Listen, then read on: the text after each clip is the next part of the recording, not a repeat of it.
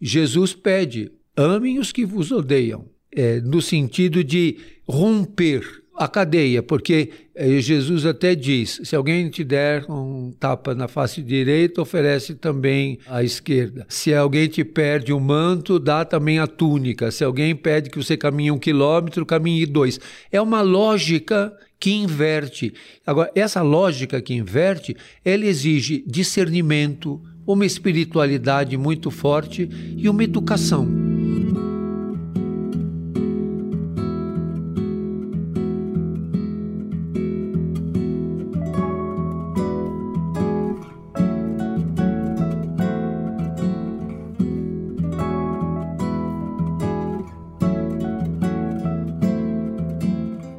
Algumas dúvidas universais só encontram lugar nas conversas promovidas pela espiritualidade. Temas como a morte, o perdão, a esperança, o equilíbrio, a justiça e o sofrimento estão presentes no nosso dia a dia. Aqui, vamos refletir e trocar ideias sobre esses assuntos, nos pautando pela paz e pela fé. Bem-vindos a Todos os Caminhos, o podcast da espiritualidade fluida. Vamos ouvir vozes de todas as manifestações religiosas do Brasil que, de um jeito ou de outro, fazem parte das nossas vidas, até mesmo daqueles que nem seguem uma religião. Então, vamos lá? Vamos percorrer todos os caminhos?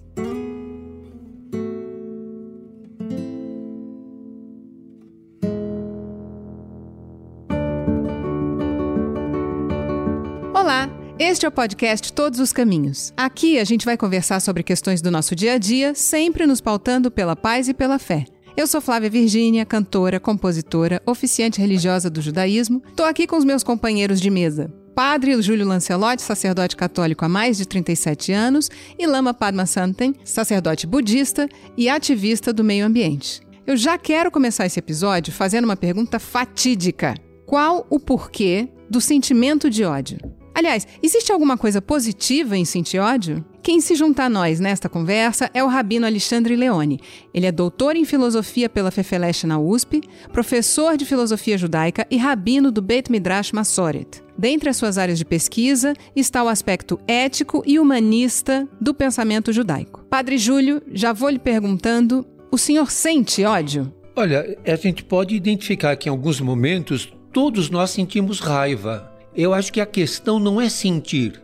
Não é questão não é sentir o ódio ou sentir a raiva, mas o que é que você faz do teu ódio e da tua raiva? Sentir, todo mundo sente. Uma pessoa que é humilhada publicamente, uma pessoa que é tratada com crueldade, uma pessoa torturada, ela vai sentir o quê? Ela vai sentir repulsa, raiva, medo. A questão é o que, o que nós fazemos com aquilo que nós sentimos e identificar, como no caso, por exemplo, da aporofobia, que é o ódio aos pobres. Então, é importante também identificar a xenofobia, a misoginia, a aporofobia, para que eh, nós encontremos saídas e respostas. Eu sempre eu gosto de ver o inverso disso. Às vezes, ao invés de falar do ódio, seria melhor falar do amor. Rabino, eu gostaria que você propusesse uma reflexão sobre essa frase que é muito conhecida da Bíblia: não faça com os outros o que você não quer que faça com você mesmo. Quer dizer, essa frase é uma, é uma progressão de algumas coisas que tem na Bíblia, como, por exemplo, amarás ao próximo como a ti mesmo. A gente já abordou esse tema aqui no nosso programa. Não faça com os outros o que você não quer que faça com você mesmo. É possível tirar daí alguma coisa de concreta com relação ao ódio?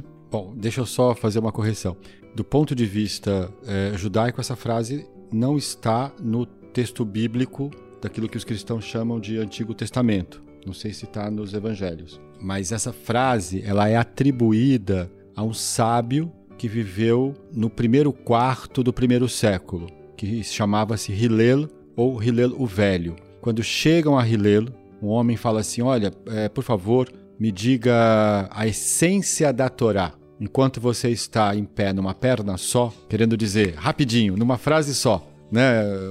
Um pensamento rápido. Qual é a essência do ensinamento de vocês, né? O Hillel, ele surpreendentemente não fala alguma coisa de cunho teológico, aquilo que a gente chamaria de religioso, não, ele diz assim: aquilo que você odeia que façam com você, não faça aos outros. Essa é toda a Torá, vai e estuda. Acontece que essa frase que Hillel usou ali ela já tinha sido usada, né, esse mesmo pensamento, séculos antes por Confúcio. Ou seja, estamos aqui pegando uma nervura do ensinamento mais profundo da humanidade, que de alguma forma aparece no judaísmo, mas que apareceu em outras culturas. Né? É sempre uma essência terrestre, é, é sempre uma essência humana no sentido da humanidade viva, ou seja, não se trata de falar do divino de uma maneira teórica, se trata de vivê-lo aqui na Terra, né? Essa frase, eu acho ela mais profunda do que a frase amará teu próximo como a ti mesmo, porque ela se refere a um refrear-se de fazer aquilo que você não faria nem com aquele que não é teu próximo, naquele né? que você nem conhece, né? A essência do caminho espiritual passa pela responsabilidade com o outro. Lama, o senhor sente ódio? E se o senhor sente, o que, que o senhor faz com esse sentimento? O ódio ele está ligado sempre a uma identidade, a, proteção de uma identidade. Então, eh, nós, por exemplo, vemos um filme que é uma coisa completamente irreal, mas nós podemos ter ódio dos personagens. Então isso vem pela fixação da posição da nossa mente. E por isso mesmo nós podemos nos libertar do ódio porque o ódio é uma posição, é uma construção da nossa mente. Uh, ele é um dos três animais da roda da vida. Ele é uma decorrência do foco na nossa própria identidade. Então, quando nós estamos defendendo a nossa identidade frente a alguma ameaça, nós elegemos o inimigo, nós temos ódio e aquilo, esse ódio significa que nós temos um medo mortal desse inimigo. O ódio está ligado ao medo. Então nós lutamos contra algo que efetivamente nos ameaça. O ódio é uma característica no budismo do mundo como nós sentimos. Ele também é uma característica daquilo que nós chamamos de samsara, que é um mundo um pouco mais refinado. Mas o ódio já não existiria, por exemplo, em Jambudvipa, né? é onde o Buda vai explicar os ensinamentos. O ódio ali ele seria um problema. E no, na forma de perceber o mundo que é descrita como Tushita, o ódio simplesmente não vai existir. Tushita é o mundo dos bodhisattvas. Então esses vários mundos, essas várias expressões de mundo, elas se mesclam e existem no meio de nós. Então há os seres, por exemplo, como os monges tibetanos, muitos deles foram torturados, eles não geraram ódio. Eles rezavam para não se tornar igual aos torturadores, porque uh, gerar ódio significa que ele ficaria igual ao torturador que tinha ódio por eles. É isso que o senhor faz se o senhor for acometido por uma coisa que pode uh, trazer uma ameaça para a sua identidade? O senhor reza? O que, que o senhor faz? E tento, uh, de algum modo, não dar sequência a essa identidade. Eu considero aquilo um ensinamento. Então veio o ódio, o ódio foi um ensinamento. Ele me pegou certinho, bateu na testa, porque aí eu vi justamente a fixação que eu tinha com relação àquela identidade, eu estava protegendo aquela identidade. E eu tento usar isso. Se ainda assim eu persistir no ódio, isso produz, nesse momento, ele produz em mim uma grande perturbação. O próprio ódio, para mim, é uma perturbação, ele me deixa paralisado, porque ele é, ele é visto como algo muito negativo que vai produzir muitas ações negativas. Então eu sinto imediatamente isso. Então isso também seria um obstáculo, porque em lugar do ódio nós temos que usar outras habilidades e se o ódio se instala, é melhor que a gente não faça nenhuma ação. A gente vai precisar fazer uma ação lúcida e não uma ação por ódio. A ação por ódio, ela de modo geral vai dar muitos problemas, assim, rapidamente. Spinoza, ele coloca o ódio como uma afecção, como uma paixão negativa, como uma paixão triste. Então, ele de fato vê no ódio apenas o aspecto negativo que todo mundo vê né, é, nesse sentimento. Mas eu de algum modo concordo com o padre Lancelotti, porque não tem como a gente não odiar, talvez um ódio um pouco mais refinado, mas não tem como não odiar o preconceito. Não tem como não odiar ver uma pessoa ser espezinhada. Não tem como achar que isso é, é algo com o qual eu quero me aproximar. Não, odiar significa eu lutarei contra e vou me afastar disso. E vou querer que a sociedade em que eu vivo lute contra e se afaste disso. Então, há também aqui, talvez no ódio, um sentido que seja não completamente negativo, quando este ódio é o ódio ao mal. Quando este ódio é o ódio, por exemplo, eu tenho ódio do que aconteceu ali com os Yanomamis. Eu acho que aquilo ali não pode acontecer. Aquilo ali me faz com que eu me levante. Aquilo ali faz com que eu diga assim: não, isso não é bom. Isso é algo que eu acho que tem que ser acabado. Então, isso nos gera, de um certo modo, um ódio. Mas aí a gente não teria que definir o que é ódio melhor? Por exemplo, eu entendo que eh, a gente está trabalhando na ideia de como parar o ciclo do ódio. Então eu entendo que o que a gente está querendo discutir não é simplesmente um sentimento de ira, um sentimento de indignação muito forte que a gente possa sentir, mas eu estou entendendo que a gente está falando de quando a gente atua em cima desse sentimento de ira e de indignação, que em geral é um sentimento destrutivo, violento, de extrema agressividade, pode ser verbal ou pode ser de ação, às vezes, às vezes é só de, de pensamento até, mas como o Lama bem disse, costuma causar uma, deixar atrás de si um rastro de desgraças ou de coisas ruins e desagradáveis. Então, uma coisa é você ver um ato negativo e querer se afastar dele ou querer se indignar com ele, querer que ele termine, que ele não aconteça mais. A gente não está falando bem disso. A gente não está falando de um simples sentimento de indignação e de ira. A gente está falando de pessoas que atuam com ódio. Por exemplo, um, uma forma simples, mas muito divulgada, muito comum de ódio hoje, a gente já falou sobre isso, né, padre? É sobre as redes sociais. Então as pessoas agora são odiadores profissionais nas redes sociais. Vão na rede social de um fulano, não gostaram da cor do, do anel desse fulano e começam a destilar um monte de palavras negativas, coisas muito negativas, que até possivelmente essa mesma pessoa não faria pessoalmente. Então a gente está falando do ódio quando ele se transforma numa ação uma ação de ódio. O que, que a gente precisa fazer para parar essa ação de ódio, né? É uma coisa um pouco diferente. O ódio gratuito.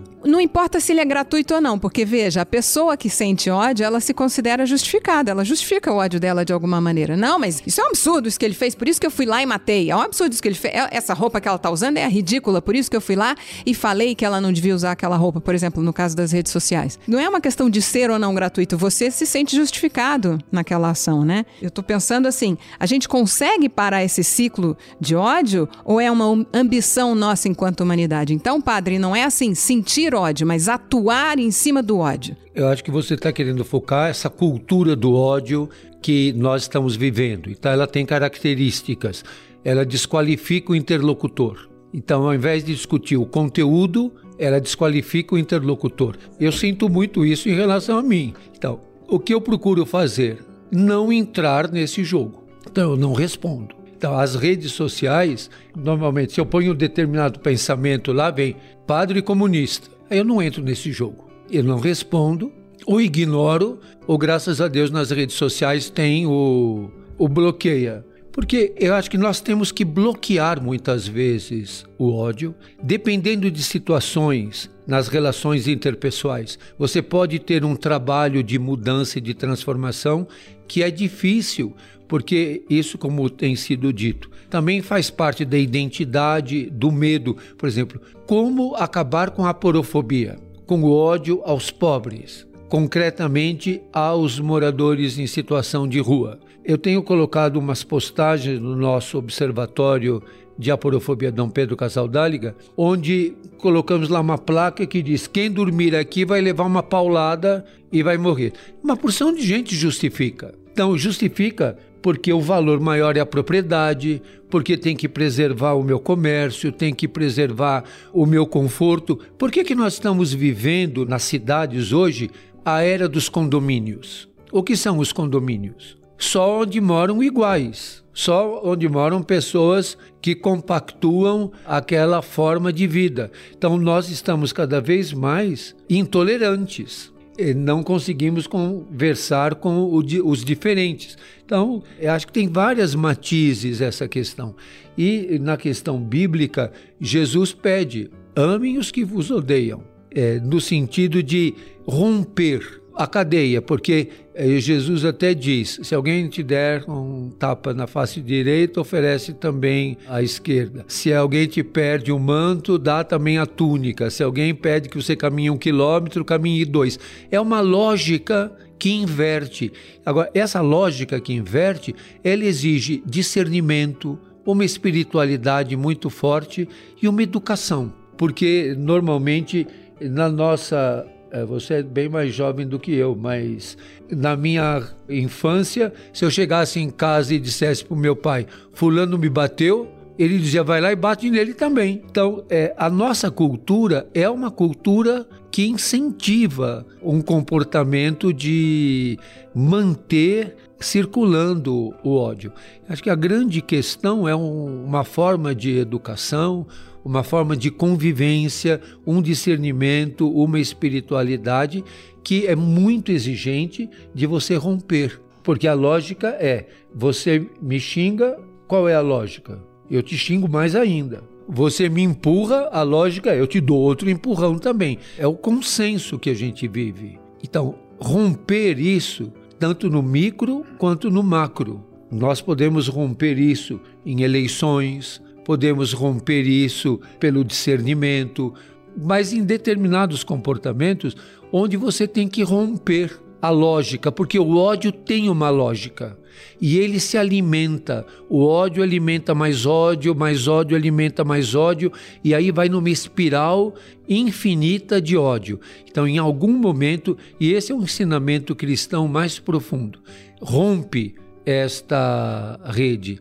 É, o ataque que uma pessoa entrou na igreja me xingando nessa semana passada. Depois a gente descobriu qual era a trama. Eles queriam que a gente reagisse para dizer: eu fui lá na igreja pedir um, um conselho e a quadrilha do padre me agrediu. Como nós não uh, fizemos, não o agredimos, até o advogado dele que estava ali por perto chegou muito rápido quando nós fomos para a delegacia. Ele falou para ele: cala a boca porque você não fez o que a gente tinha combinado.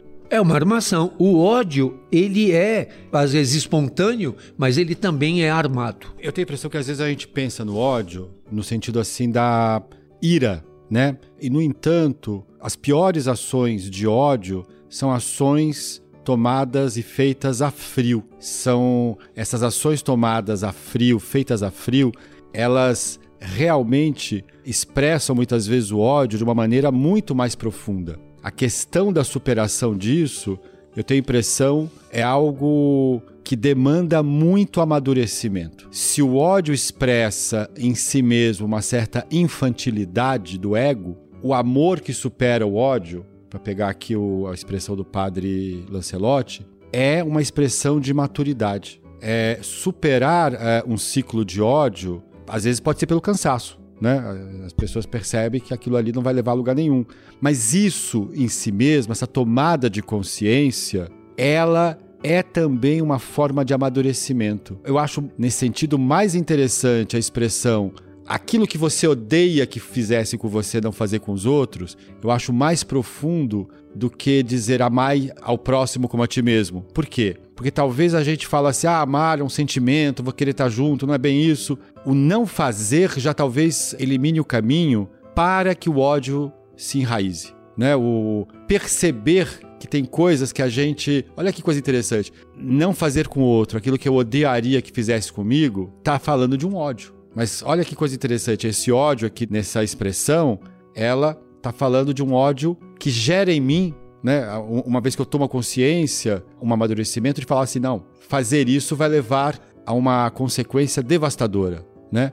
Em geral, o, o ódio ao diferente, o ódio ao pobre, o ódio ao LGBT, o ódio racial, né? o, o preconceito em geral, ele além do aspecto egóico, ele tem um aspecto extremamente infantil em relação à minha posição em relação ao outro, né? E isso é algo que precisa ser superado, porque isso termina criando é, é, é, ciclos de violência. Às vezes são violências que ninguém vê, às vezes são violências que toda a sociedade percebe. Eu tenho a impressão de que a questão do ódio e para superá-lo, a gente precisa se desenvolver muito na nossa fala, nos exemplos que a gente tem e também na leitura dos eventos que acontecem. Por exemplo, a gente tem um, um jornais, né, telejornal, jornal é, físico, eles são muito recheados de exemplos de ódio bastante concretos, mas eles nunca são ditos dessa maneira. Não fica claro que aquilo que aconteceu, aquele roubo ou aquele, não sei, coisas que acontecem, aqueles acidentes terríveis, aquelas desgraças que acontecem, elas não são postas dessa maneira como ódio. Mesmo na rede social, isso que existe hoje, as pessoas usam a palavra haters.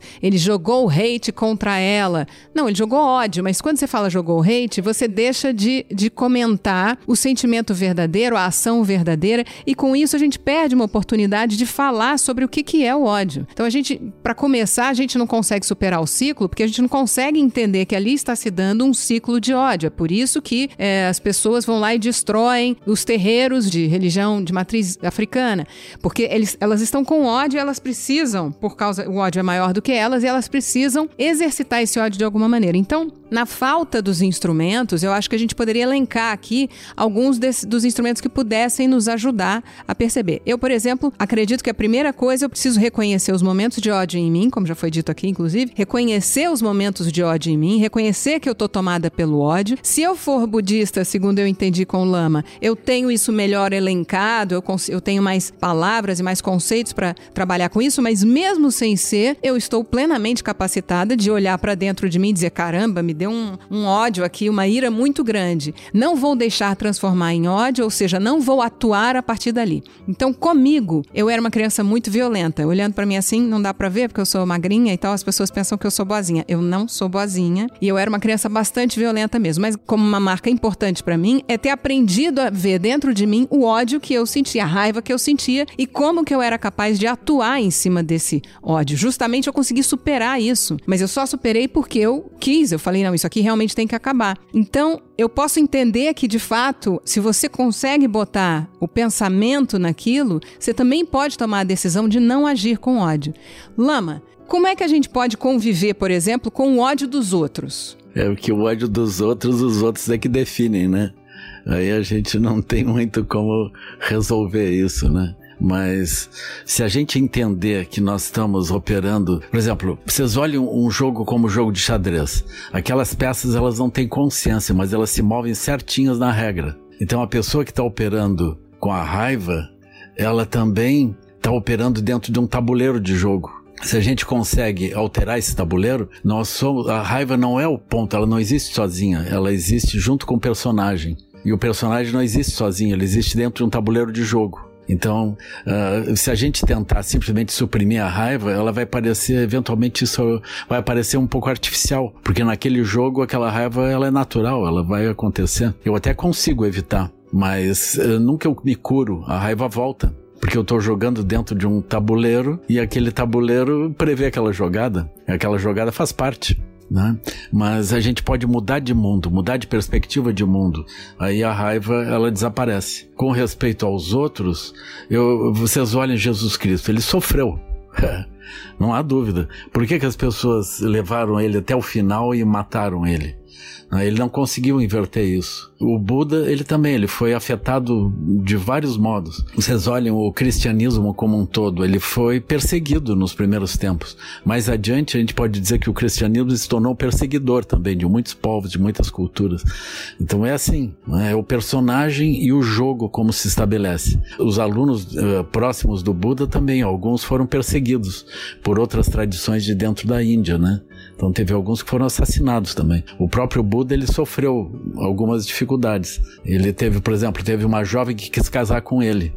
Ele estava iluminado, né? Aí chegou a família toda lá e disse: Olha, o Buda está iluminado, essa minha filha é super linda, por que, que você não casa com ela? Aí ele deu uma resposta que ela não gostou. Mais adiante, ela se tornou a esposa do rei e ela forçou o rei a perseguir o Buda. Então vocês vejam, é assim, né? O Buda passou por muitos problemas de vários tipos, com pessoas de outras tradições também. Então a raiva ela acontece, mas a gente pode escolher como vai fazer isso. Tem a história do Angulimala também que tinha essa raiva e queria matar o Buda.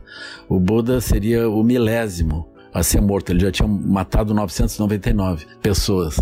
E ele conseguiu inverter a mente do, do Angulimala, que se tornou uma pessoa espiritual e ultrapassou totalmente aquela raiva dele. Mas nem sempre isso é uma coisa possível, né?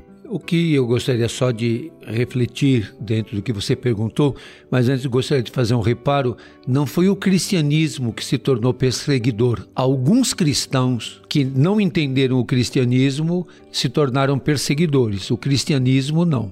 O cristianismo não persegue ninguém. Alguns cristãos perseguiram. E em relação às pessoas que me odeiam, me causam profunda perplexidade, porque eu procuro muito entender por que, que elas me odeiam.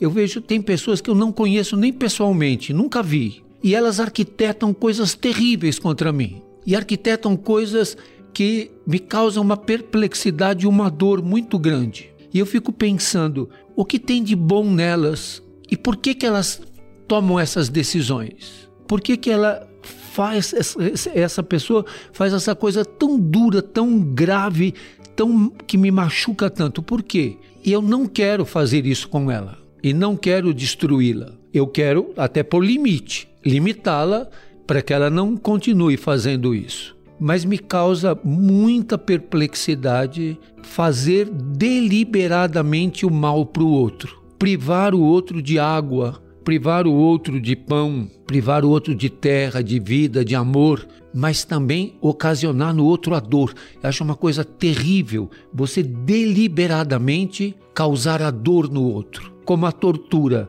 Você deliberadamente, como você lembrou, Rabino, é que é, as grandes ações de ódio elas não são incandescentes, elas são arquitetadas friamente, como você torturar, e se a gente pega a história da tortura no Brasil e no mundo, a tortura é muito bem planejada.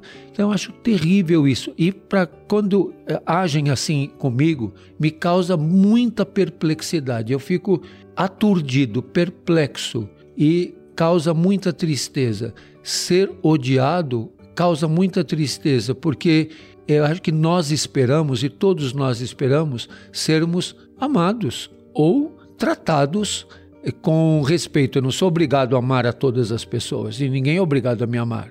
E, é, mas eu devo respeitar os outros, mas me causa essa tristeza, essa perplexidade. Realmente, o ódio causa perplexidade na pessoa que recebe essa carga de ódio. Eu vejo, por exemplo, os moradores em situação de rua relatando as manifestações de ódio contra eles. Colocarem fora, não darem água, preferirem jogar água neles do que deixá-los eh, beber água, colocar lanças pontiagudas para que eles não sentem, serem tratados sempre como suspeitos, como pessoas más e nunca perceberem que eles também têm sentimentos amorosos, afetivos, que eles também têm eh, luz, eles não são só escuridão. E eu procuro como um exercício de até de espiritualidade olhar para aqueles que me odeiam pensando que eles também têm coisas boas.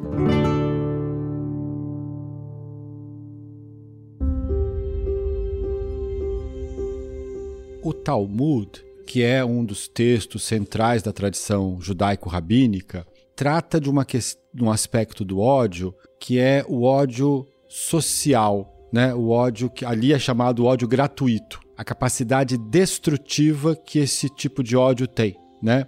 Então, é, no caso ali, tem uma história que é assim: eles estão refletindo, os sábios, de por que, que Jerusalém foi destruída pelos romanos. E eles fazem uma diferença da destruição de Jerusalém pelos babilônicos séculos antes daquela que foi feita pelos romanos. Ele fala: olha, na época dos babilônicos, talvez aquela sociedade tinha muito derramamento de sangue, tinha muita imoralidade, eram idólatras, né? se preocupavam com é, em fazer injustiça. Bom, então a gente entende porque é, aquela sociedade foi destruída. Mas e Jerusalém do ano 70?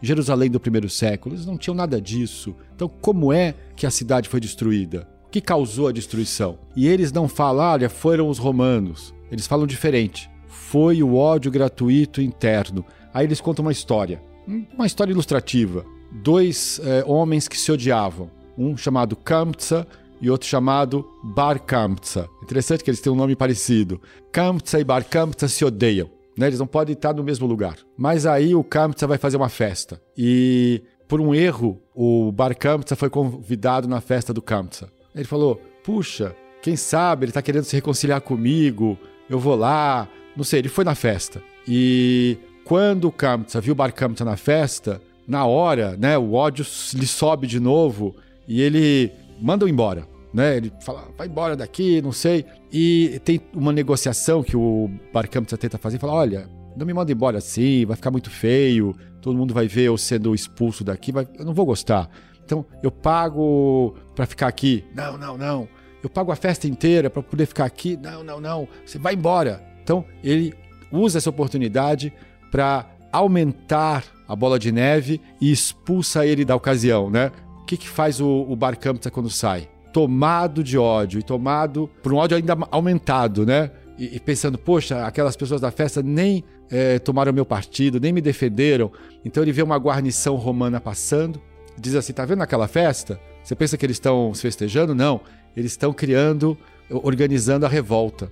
E aí os romanos vão, fazem ali uma chacina e aquilo ali gera uma comoção que gera, como é que eu vou dizer, no final das contas, a destruição de Jerusalém. Então eles pegam e falam assim: foi o ódio gratuito dentro da sociedade que destruiu aquela sociedade. Então, o ódio, o ódio ao pobre, o ódio ao LGBT, o ódio racista, todas essas formas de ódio, no final das contas, é, são um fator é, é, deletério, são um fator que é destrutivo para a sociedade. Agora, novamente, a gente tem que combater. Ah, engraçado, né? Nem sempre combater significa odiar, mas há que combater certas coisas para que a sociedade não se desagregue. Um outro ponto que eu costumo pensar que é central na questão do ciclo do ódio é que muitas vezes eu reparo que o ódio nasce ou progride dentro da gente porque a gente não é capaz de aceitar as diferenças, que outras pessoas sejam diferentes da gente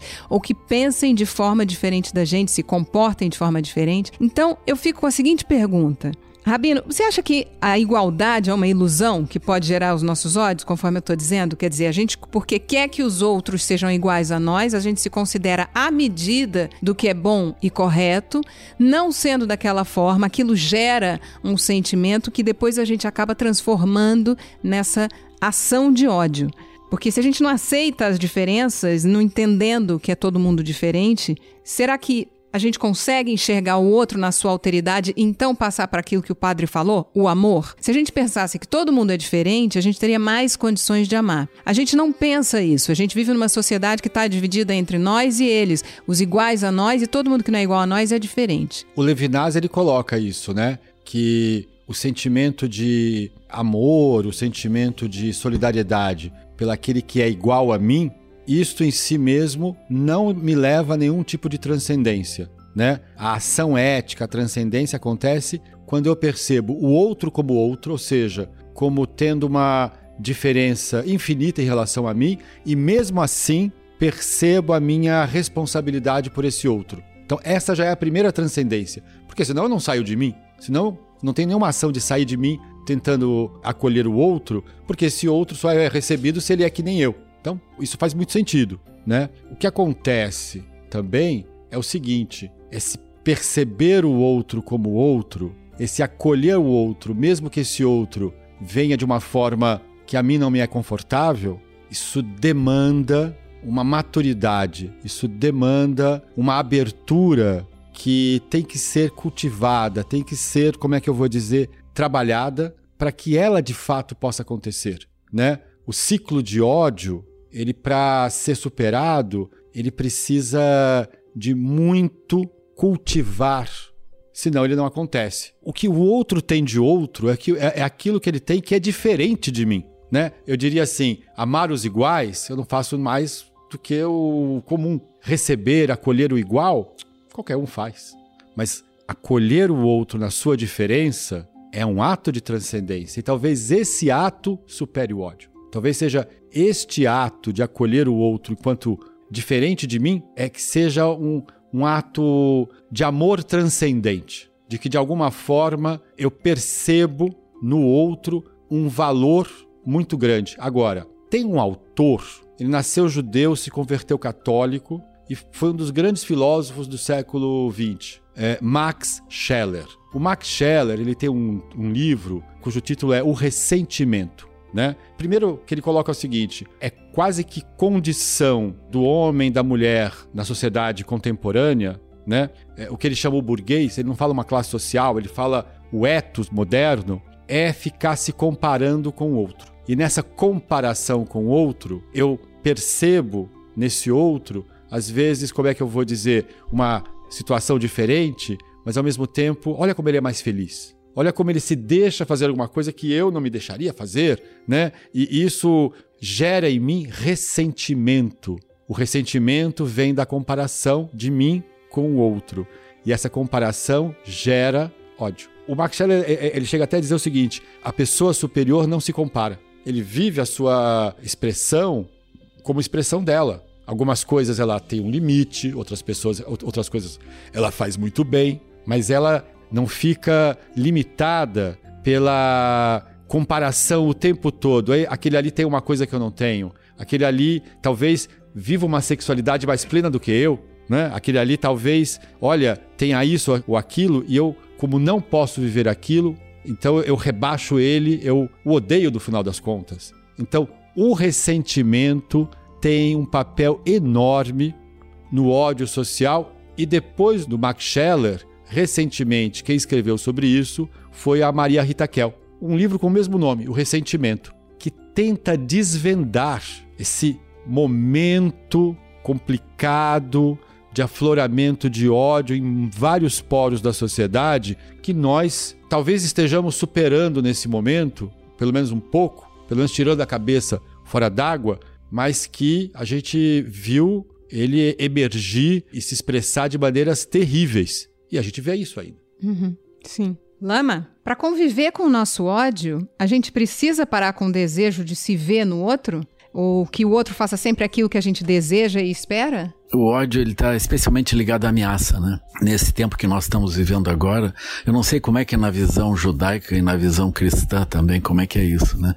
Na visão budista nós estamos vivendo em tempos de degenerescência. Então tem outras, outras tradições orientais também que reconhecem esse tempo agora como um tempo de degenerescência, que é quando as estruturas eh, elas, elas são sacudidas. Então, eh, quando isso ocorre, é natural que vá surgir uma reação a todo movimento que parece que é degenerescência. Então, esses movimentos, eles, eles vão se pautar por nacionalismo, por raça, por cultura, por região.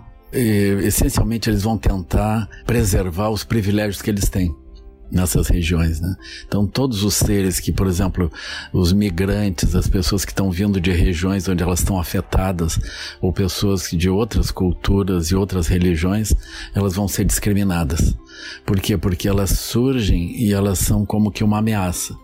Então, dentro da Europa hoje é muito visível isso. As pessoas estão vindo de várias regiões que os próprios europeus esquecem que foram regiões desestabilizadas pela OTAN, pelas organizações militares ligadas ao poder econômico desse tempo, né? Então essas pessoas hoje elas estão atravessando o mar Mediterrâneo de barco e chegando na Europa, ou estão migrando através da Turquia e vêm chegando pela Grécia e pelos outros países, tentando chegar no coração da Europa e muitos vivem já assim, já foram acolhidos e eles são discriminados. Eles vivem em bairros, eles não têm uma integração propriamente, eles não se sentem nem franceses, nem alemães, nem suecos.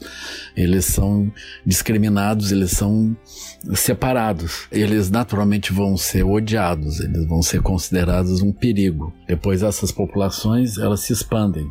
Então hoje nós temos um medo muito grande dentro da Europa da expansão do Islã. Então, as famílias estão crescendo, enquanto que as famílias das culturas tradicionais na Europa, elas evitam ter filhos. É uma coisa curiosa, né? Onde surge um, uma afluência econômica, surge um crescimento mais lento da população, eventualmente até uma diminuição da população. Então as pessoas estão sentindo esses medos.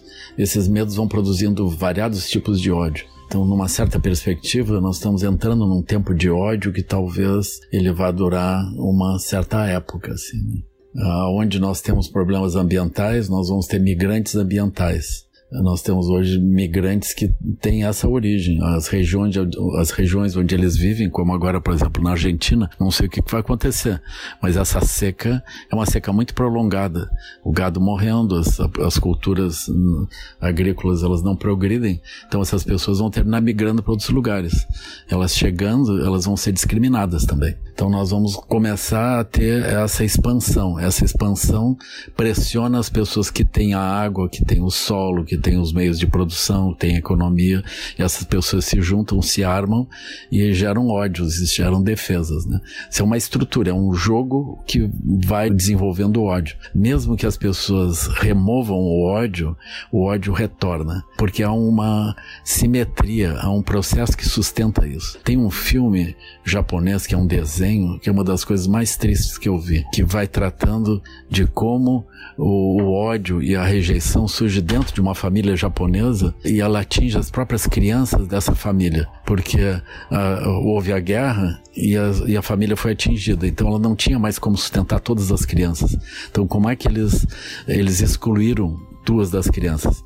Esse é um filme muito interessante, muito comovente, que chama O Cemitério dos Vagalumes, que mostra que não há propriamente um culpado nisso, mas ao final uma criança morre essencialmente de fome e o jovem, que era o irmão um pouco mais velho, morre numa, numa estação uh, de trens. E a pessoa passa e tropeça nele e diz: Ah, esses inúteis esses mendigos. E ele, na verdade, esse jovem, ele era filho de um oficial uh, militar japonês mas essa condição ela termina se instalando e a rejeição, o ódio e a incompreensão eles surgem assim de modo natural, né? É, é um filme muito muito comovente, especialmente porque tem esse ódio frio que vem gota a gota aumentando até que desaba sobre seres completamente inocentes, que são esses jovens e ao final tem o julgamento, né? Eles são como que execrados pela própria sociedade porque eles vivem no chão numa estação ferroviária, porque afinal eles não têm lugar para ir mesmo. Então é muito muito comovente nós vermos o ódio surgir desse modo, mas eu posso vestir um não ódio mas eu estando instalado dentro dessa lógica, o ódio vai surgir eu vou tentar proteger aqueles que são próximos a mim, as minhas propriedades, meus privilégios, inevitavelmente.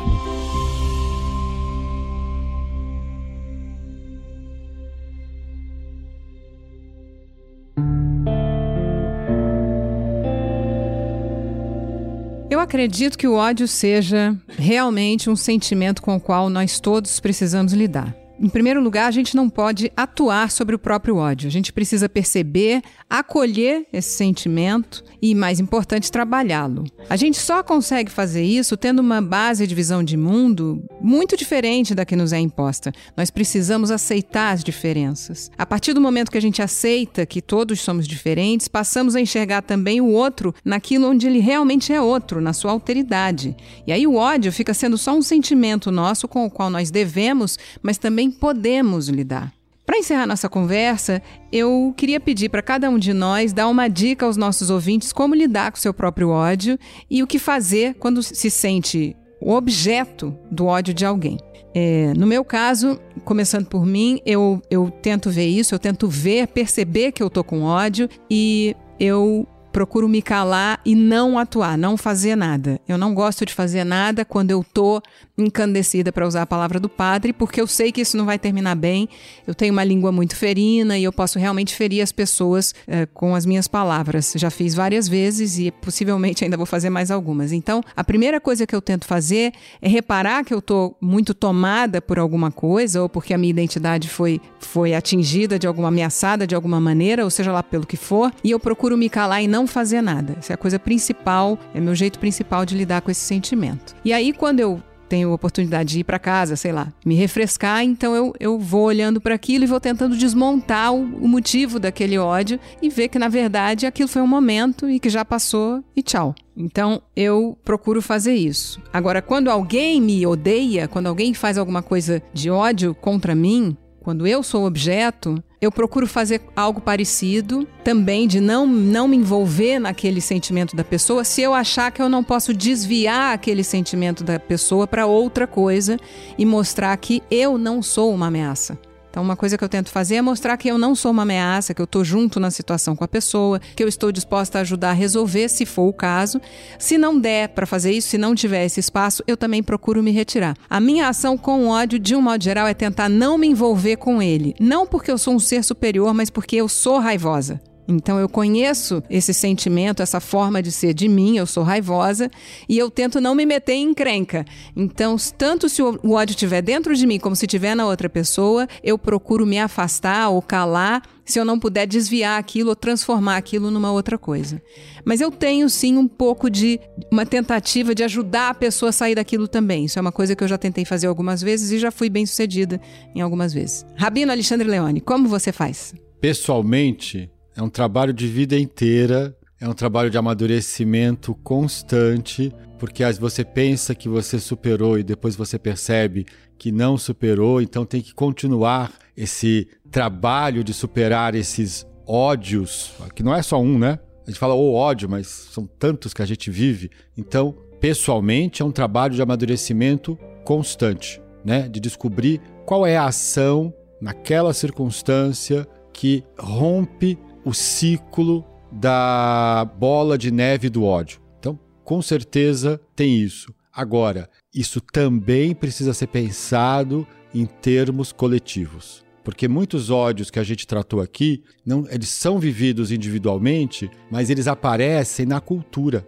Né? As pessoas são, muitas vezes, nos seus meios culturais, educadas para odiar outras pessoas. Então veja, este amadurecimento não é só um amadurecimento no nível pessoal, isso também é no nível da sociedade. Como é que a gente pode chegar numa sociedade ou num momento que odeie menos? De um certo modo, eu concordo aqui com o Lama quando ele fala desse momento, da gravidade desse momento, né? Porque a gente está vivendo uma espécie de eclipse. O Horkheimer e o Adorno falaram eclipse da razão. O Buber ele escreve e fala em eclipse de Deus.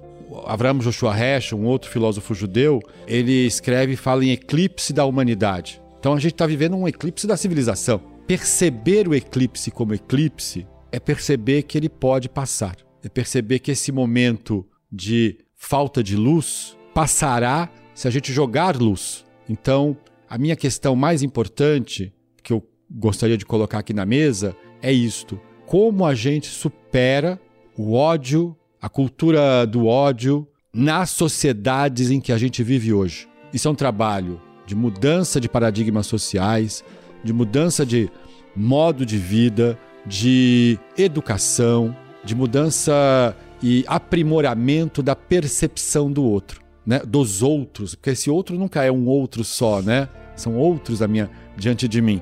Então, eu diria assim, dá muito trabalho. Eu acho que essa questão social ela realmente, eu, eu gostei dessa palavra eclipse, né? Eclipse da civilização. Eu achei interessante. Eu acho que é isso mesmo, né? Mas por exemplo, eu, eu vejo no caso do padre, né? Por que, que as pessoas vão, vão brigar com o padre, hostilizar o padre? Eu vejo assim, é, é como as pessoas que estão no setor produtivo aqui, né? Aqui no Rio Grande do Sul, aqui no Sul, que tem muito esse ódio, né? As pessoas estão pensando em produzir, enriquecer, progresso, elas estão querendo acumular. O padre está querendo eh, distribuir esse benefício uh, socialmente. Então eles pensam, não, isso está tudo errado. Nós temos é que efetivamente apoiar os produtores e não as pessoas que estão fazendo o trabalho social. Nós não temos que proteger os índios, nós precisamos fazer outras coisas. Então eles têm, eles têm raiva. Eu vi uh, filmes disso, as pessoas sendo filmadas e falando esse tipo de coisa. Por exemplo, que o índio morto é progresso, índio vivo é prejuízo. Então, o ódio ele vem dessa estrutura. Quando as coisas são organizadas de um certo modo, aí termina havendo essa exclusão. Né? E, e, o ódio em nós ele vai surgir diretamente quando nós sentimos que nós estamos sendo ameaçados, que a, a nossa verdade e, o, e a forma de mundo como nós vemos é algo que está sendo ameaçado. Então, por exemplo, o, o, os movimentos de direita na Europa, eles vão alegar que o, os imigrantes não são franceses, eles é que são franceses. As pessoas francesas se consideram etnicamente francesas. E eles têm direito sobre aquele país e eles vão defender aquela cultura. Isso é a direita da França, é a direita da Itália, dos outros países também, né? Essa direita, por vezes, se junta com a esquerda, fica um pouco estranho, porque nem toda a esquerda ela é compassiva. Ela pode ser uma esquerda nacionalista que privilegia o, o, povo daquele país. Então, se ela tiver isso, ela também vai ter um nível de exclusão. Então, de acordo com como é montada, na forma como o jogo é montado, aí surge o ódio ou não. E quando o ódio ele parece para algumas pessoas real, essas pessoas que têm o ódio, elas podem pensar, mas eu sou cristão, eu não deveria ter ódio. Mas elas não conseguem superar isso. Elas mantêm o ódio. E você, o que, que você pensa sobre o seu sentimento de ódio? O que, que você faz quando você se pega diante desse sentimento? Conta pra gente com a hashtag Todos os Caminhos. Envie também este episódio para quem você acredita que gostaria ou que precisa ouvir o que a gente conversou aqui. A gente se vê na próxima semana. Até lá!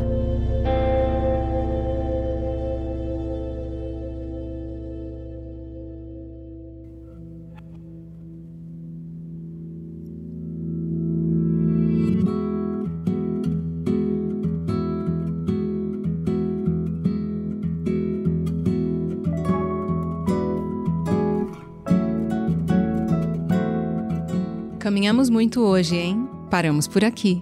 E no próximo sábado tem episódio novo, disponível no Globoplay e em todas as plataformas de áudio. Até lá, você pode ouvir nossas pílulas diárias de sabedoria, publicadas de segunda a sexta, sempre pela manhã. E não se esqueça de ativar a notificação na sua plataforma de áudio preferida para não perder nenhum episódio. Para saber mais sobre os convidados deste episódio e onde encontrá-los, clique nos links na descrição do podcast. Todos os Caminhos, o podcast da espiritualidade fluida.